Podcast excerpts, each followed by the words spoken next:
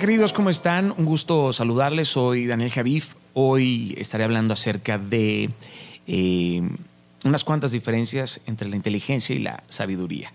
Eh, sin duda, la sabiduría no es lo mismo que la inteligencia o la memoria o la astucia.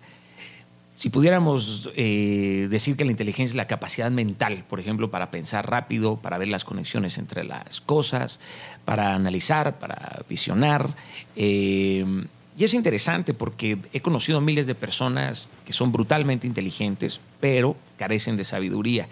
Eh, eh, ¿A qué voy con esto? En esta vida, si eres exitoso o equivocado, creo que fracasaste como exitoso. Y el ejemplo perfecto serían los asesinos seriales, eh, los más famosos, si te das cuenta son muy inteligentes, pero por supuesto que carecen de sabiduría. Ahora, la sabiduría tampoco es lo mismo que la astucia. Insisto, no es lo mismo ser listo que ser, que ser sabio. Eh, si miramos la astucia y lo ponemos como un personaje, la astucia te dirá que una mentira te puede ayudar a salirte con la tuya. Pero la sabiduría le respondería a la astucia que la verdad es la única manera de vivir libre, por ejemplo. Eh, la astucia te va a decir que puedes hacer el mal sin que nadie se dé cuenta si eres astuto, pero la sabiduría le contestaría inmediatamente que siempre alguien te está mirando, que nunca estás solo. Eh, es muy importante diferenciar los conceptos. La sabiduría en la palabra de Dios se describe como el temor a Dios. Y si eres sabio, entenderás que el temor no es lo mismo que el miedo.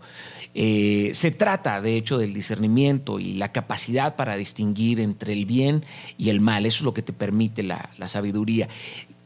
Pero Dios es el único que tiene realmente la perspectiva necesaria para distinguir realmente entre, entre lo neutro. Nosotros no tenemos esa capacidad, por eso pensamos que la justicia es eh, salirnos con la nuestra. Pero ¿cómo podemos tú y yo llegar a poseer eh, cierta clase de sabiduría? De Salomón eh, creo que podemos aprender dos lecciones que es considerado uno de los hombres o el hombre más sabio en la historia del mundo.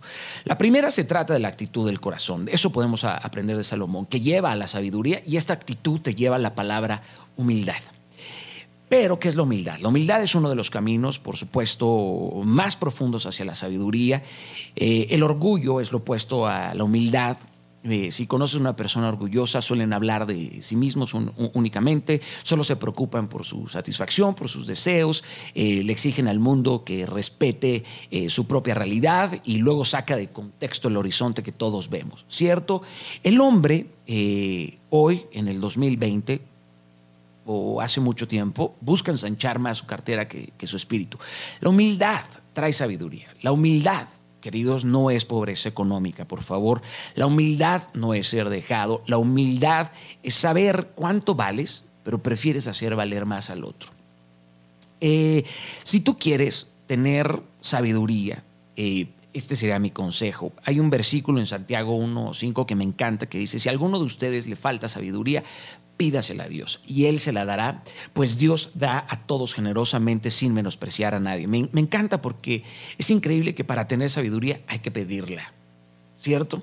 Empiezas a orar hoy pidiéndole sabiduría a Dios y comienzas a obtenerla. Si eres humilde ante Él y reconoces realmente tu necesidad, porque Dios no menosprecia a nadie, siempre te vas a dar cuenta que Dios opone al soberbio, pero siempre le da gracia al que es humilde. Y todos hemos sido soberbios, yo he sido soberbio y continúo siendo soberbio en muchas cosas. Pero la sabiduría, ¿para qué nos sirve y por qué debemos de buscarla? Eh, la sabiduría es un arma gigantesca porque lleva muchas otras bendiciones. Los beneficios de la sabiduría son muchísimos. Eh, la sabiduría te ayuda a evitar problemas profundos, te da éxito duradero en la vida y sobre todo la sabiduría te enseña a acercarte a la fuente divina, la fuente eterna, a Dios, a Cristo, a su Espíritu. Eh, busquemos la sabiduría, muchachos. Eh, ¿Cuántos de nosotros no hemos estado frente a mentes brillantes o personas que son brutalmente inteligentes o, astutas, pero, pero, carecen de profunda sabiduría. Eh, esta, esta, esta virtud es fundamental para llegar al verdadero éxito, porque la sabiduría es el hilo que te permite tejer entre tu vida personal y tu vida laboral y, y este hilo permite que estas, estas dos vidas hagan sinergia y se funden sin generar conflicto. La sabiduría te permite vivir una vida muy equilibrada y te permite hacer una cartografía de, lo que realmente te genera paz, gozo y deleite en la vida. Eh, busca la sabiduría, como dice la palabra de Dios, antes que cualquier otra cosa en la vida. Y siempre hay que tener muy claro que a veces la sabiduría, la inteligencia o la astucia o el mismo ego puede llevarte a llenarte de soberbia. Es por eso que la sabiduría debe de ser un gran acompañante de la humildad, de la gratitud, de la mansedumbre y de la bondad.